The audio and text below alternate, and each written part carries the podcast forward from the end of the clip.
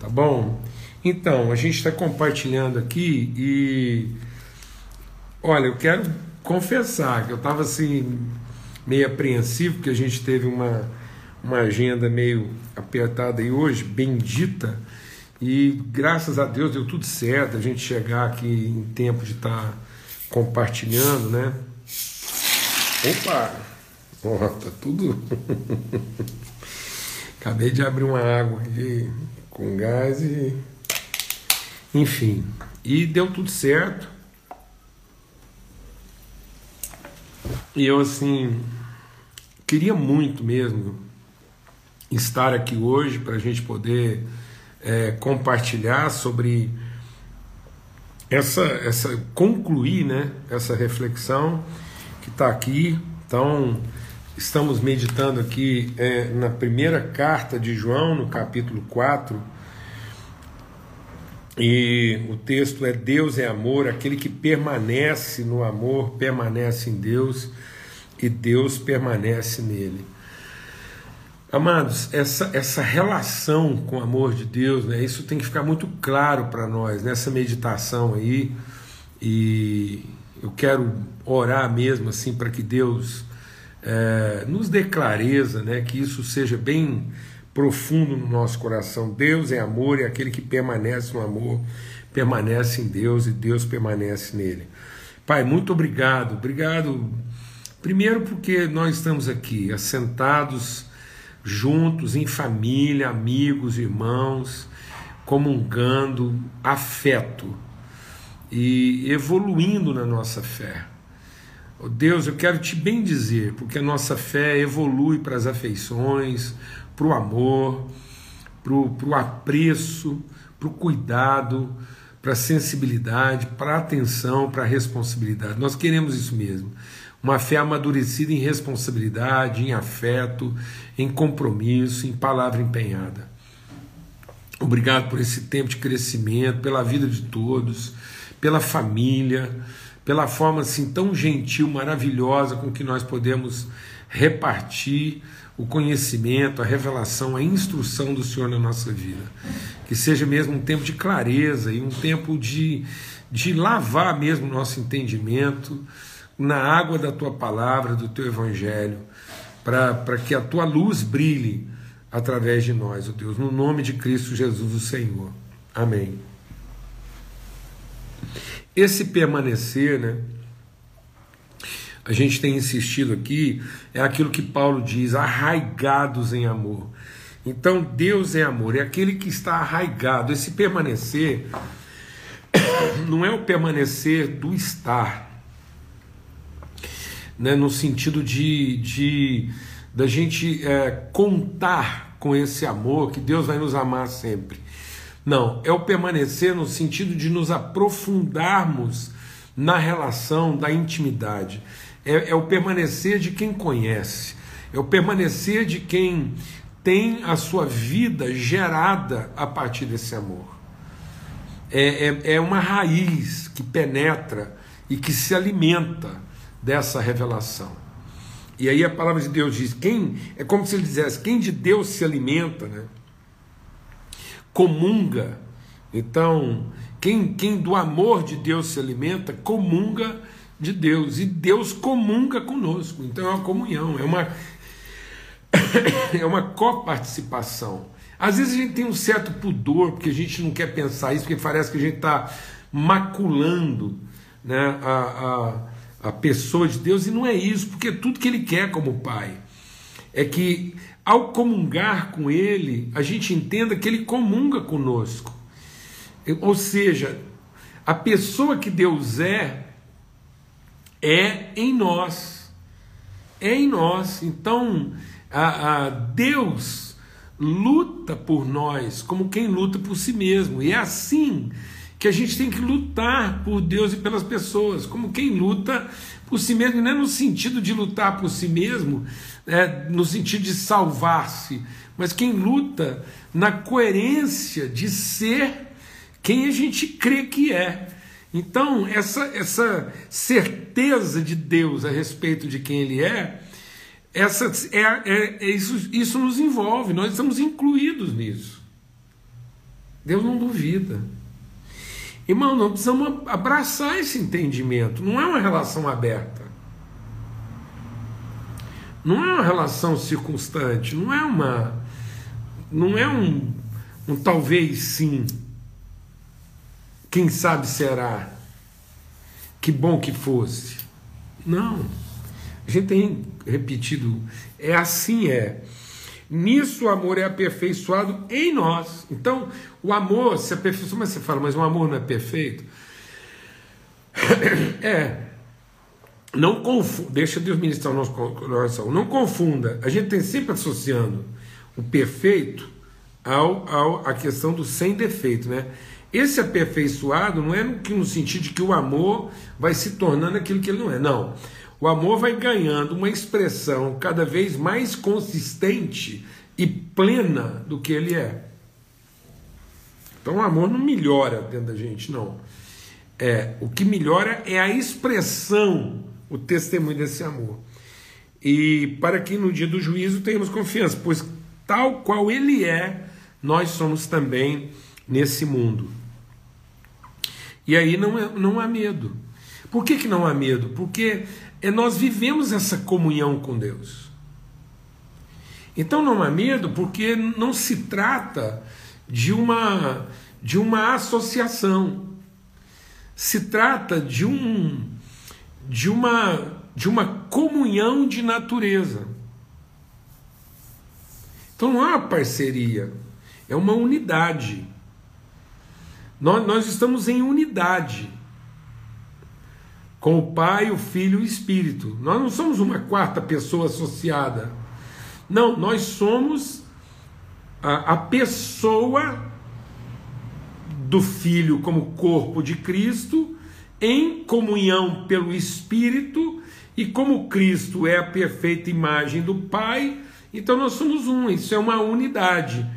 Um revelando o outro, a mesma pessoa em expressões distintas. Então nós temos a expressão Pai, nós temos a expressão é, Espírito e temos a expressão Filho, que não tem uma quarta expressão, é porque é o Filho, o Cristo de Deus, ele é Jesus e a igreja, uma pessoa só. Amém? Por isso que é Cristo em nós. Não, não, não somos nós com Cristo. A esperança da glória não é a gente com Cristo. Não é uma associação, não é uma, uma multidão associada. A glória de Deus não é um evento de multidão. A glória de Deus é uma expressão plena de unidade. Uma pessoa só, nas suas múltiplas, incontáveis expressões. Coisa maravilhosa. Coisa bendita, né? Então, então não há medo. Porque onde existe medo, a gente está pressupondo o quê? Castigo. Por que, que a gente pressupõe castigo? Porque a gente pressupõe uma relação de serviço, de recompensa. Por que, que a gente pensa que Deus vai castigar os faltosos. Nós ainda estamos achando que haverá castigo para quem fez a coisa errada. Desencana, meu irmão. A condenação não é a punição do erro, a condenação é a rebeldia contra a virtude. Ninguém será punido pelo erro, mas as pessoas se serão punidas por elas mesmas, ao terem se rebelado contra a virtude, ao, ao se colocarem à parte dessa relação, se rebelarem contra isso, duvidarem.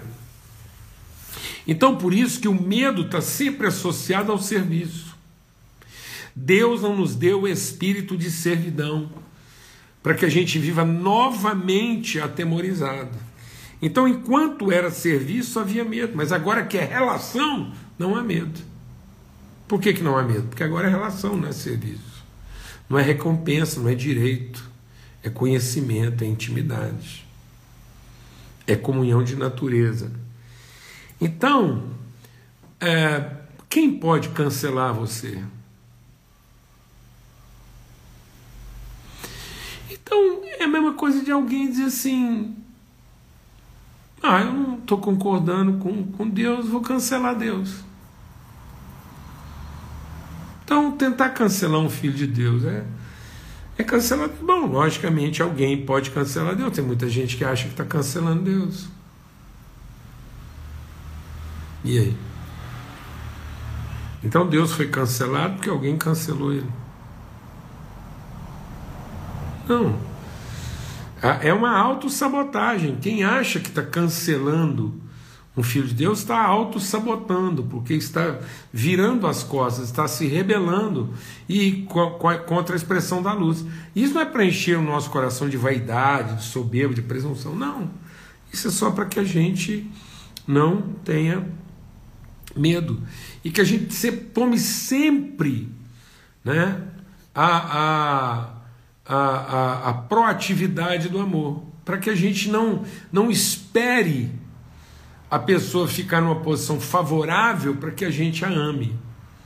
Né? Então o amor se antecipa às ações. O amor se antecipa ao próprio arrependimento. O amor se antecipa a todo o processo de transformação. É o amor que dá origem, que, que inicia, que estimula, que incita que, que provoca, que, que, que propõe, que instiga. É assim que devia ser a nossa vida. Uma provocação ao bem. a nossa vida. As, as pessoas não tinham que ficar preocupadas se estão agradando a gente ou deixando de agradar. E nem a gente gastando tempo se, se a pessoa está agradando a gente ou não. Bobagem. Nós temos que ser aquilo que instiga, aquilo que provoca, aquilo que incita, aquilo que estimula. Né? A vida, todo lugar onde a gente chega. Amamos porque Ele nos amou primeiro. E aí então o amor lança fora todo medo. Esse medo de ter que esperar, esse medo de ter que se garantir, esse medo de, de da previsibilidade. Então não tenha medo de ser cancelado, não tenha medo do que, que a vida vai te reservar. Não é o que a vida nos reserva, é o que em nós está reservado para a vida. Tudo que vier à nossa frente é para que nós possamos buscar no, no, no no depositário de virtude, no, no armazém de virtude que há dentro de nós, a, a, as, as bênçãos, as, as, as virtudes, aquilo que Deus quer revelar através de nós. Então, haja o que houver, o que, que estará lá no nosso futuro? Sempre a oportunidade de nós sermos aperfeiçoados e de, pela fé, revelarmos aquilo que ainda não foi visto. Não foi visto onde? Nós mesmos. Então a fé não é para gente, para que a gente veja o que a gente ainda não viu. A fé é a certeza das coisas que não sei. Deixa o Espírito de Deus ministrar o coração. Segura, grava em seu coração. A fé não é para que eu veja aquilo que ainda não foi visto. A fé é para que eu revele o que ainda não foi visto. Então a fé é a certeza daquilo que ainda não se viu. O que, que ainda não se viu? Aquilo que de Deus está depositado em nós e que o futuro vai oportunizar como lugar e momento de revelação. Então não tenha medo do futuro. Não tenha medo do futuro. Nenhum. Porque enquanto aqui é só para o nosso aperfeiçoamento. Amém? E aí não temos medo da mentira. Qual o sentido da gente ficar ofendido? Isso é a mesma coisa de alguém achar que Deus vai ficar ofendido se a gente disser o que ele não é. Aí a gente vai falar uma punhada de coisa que Deus não é, e as pessoas mentirem contra Deus, aí Deus vai ficar o quê? Vai, vai ficar é, abatido. Fala, gente, aí Deus vai entrar lá numa paranoia, e aí está todo mundo falando que ele não existe. Então vamos lá, Deus não existe. Aí Deus entra numa paranoia. Será que eu existo mesmo? Será que eu não sou só fruto da minha imaginação? E se eu for fruto da imaginação de alguém, aí é Deus entrar numa, numa onda dessa. Não, mas. Deus não vai entrar em onda nenhuma só porque mentiram. Porque ele não tem medo. Ele não tem medo por quê? Porque ele conhece. Ele conhece, ele, ele, ele tem esse testemunho da relação. Por que, que o Espírito Santo não, não entra em crise? O filho não entra em crise? o pai não entra em crise? Porque eles testemunham, eles estão lá constantemente a vida se movimentando entre eles. Amém? Em nome de Cristo Jesus. Então não há medo do bloqueio, do impedimento, do cancelamento, do futuro, nem da mentira. E não há medo do prejuízo. Quem pode roubar? Onde é? Em que deixa Deus ministrar o seu coração? Em que sacola alguém vai carregar a virtude? Em que carro forte, em que caminhão alguém vai conseguir esgotar toda a virtude de Deus a ser revelada e manifesta através de nós? Isso quer dizer o seguinte: que quanto mais alguém tirar, mais nós temos para oferecer. Então se antecipe, se antecipe, esvazie. Jesus esvaziou a, a, figura do ladrão porque ele se antecipou, ofertando espontaneamente. E por último, a gente quer compartilhar o que? Não tenha medo de ser traído. Então as pessoas têm medo de ser canceladas, têm medo do futuro, medo da mentira, medo do prejuízo, do dano, né? E, e, são medos recorrentes hoje. A palavra de Deus diz que onde houver medo, e esse medo vem da onde? Do direito, da posse. Por que, que eu me sinto roubado? Porque eu transformei a virtude em posse, em direito. Não, eu não tenho, eu não tenho o direito da virtude, eu tenho a responsabilidade dela. Eu tenho a responsabilidade dela. E aí, a gente vai entregando isso com, com sensibilidade, com, com, com diligência, com excelência. E aí, para concluir, as pessoas têm medo da traição, medo de ser traído, medo de confiar alguém, ser enganado. Então é o seguinte: é, Jesus não veio ao mundo para nos ensinar a ser honrado. Jesus veio ao mundo para nos ensinar a ser traído. Jesus diz assim para os seus discípulos: Ele diz assim: Olha, quem escolheu vocês fui eu. E eu escolhi vocês orientado pelo Espírito Santo. E um de vocês é o traidor. Então, Jesus está dizendo para nós que a traição, no processo da maturidade, ela não é uma possibilidade, ela é uma certeza.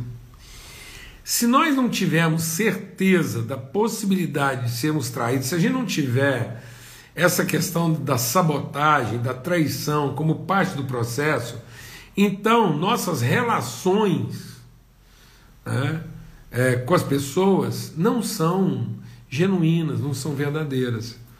Porque a gente só diz que ama, a gente só entrega e tudo. Aí eu estou dizendo que eu não tenho medo, porque na verdade é, é, eu tenho certeza do comportamento delas e não convicção do que eu tenho para oferecer. Olha, amados, o amor não é a, em nome de Cristo Jesus, o Senhor.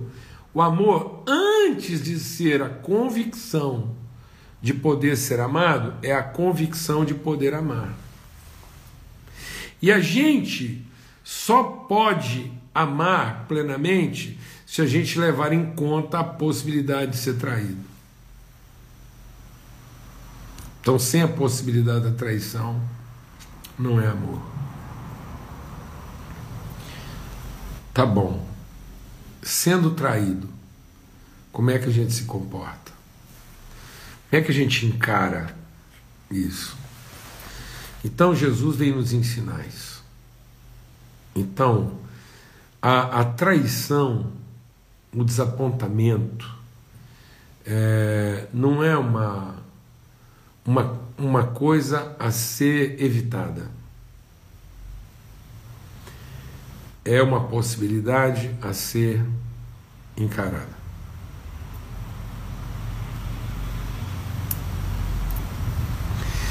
Então você só vai ter mesmo assim, segurança de uma relação a partir do amor que você tem para oferecer, se você considerar seriamente a possibilidade de ser traído. Sem a possibilidade da traição, a gente não está sendo verdadeiro quando diz que ama. Amém. Glória a Deus. Porque amor não é a certeza de ser correspondido antes da certeza de ser fiel. De amar primeiro. Então, em nome de Cristo Jesus, o Senhor, esteja pronto para ser traído e você estará pronto para ser honrado.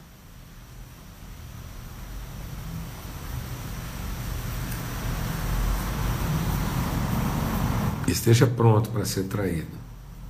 Então você estará sempre pronto para ser honrado. Não se iluda pensando que você vai conseguir evitar essa possibilidade. Porque quem está garantindo a possibilidade da gente ser traído é o próprio Deus.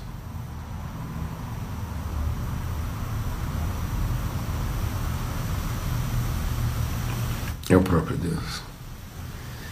Porque Ele quer que a gente seja além disso. Amém. Além da mera correspondência, que a gente seja a evidência. Nós temos que ser a evidência do amor para gerar uma correspondência. Nós correspondemos ao amor revelado. Esse amor foi revelado no exato momento em que nós traímos. Por isso que Jesus tendo amado amor até o fim. Amém? Em nome de Cristo Jesus. Do sangue do Cordeiro. Olha, tempo de Deus, a gente está junto aqui grande alegria, um privilégio. Ô oh, Senhor, muito obrigado mesmo, porque a gente pode viver uma vida sem medo. Sem nenhum medo. Vencemos pelo sangue do Cordeiro, pela palavra do nosso testemunho e porque não tememos a morte. Essa é a nossa vitória. Muito bom. Compartilhei com vocês ontem, com todo mundo, peço que você também ajude a, a, quem pode compartilhar, falar com alguém, ajuda a gente aí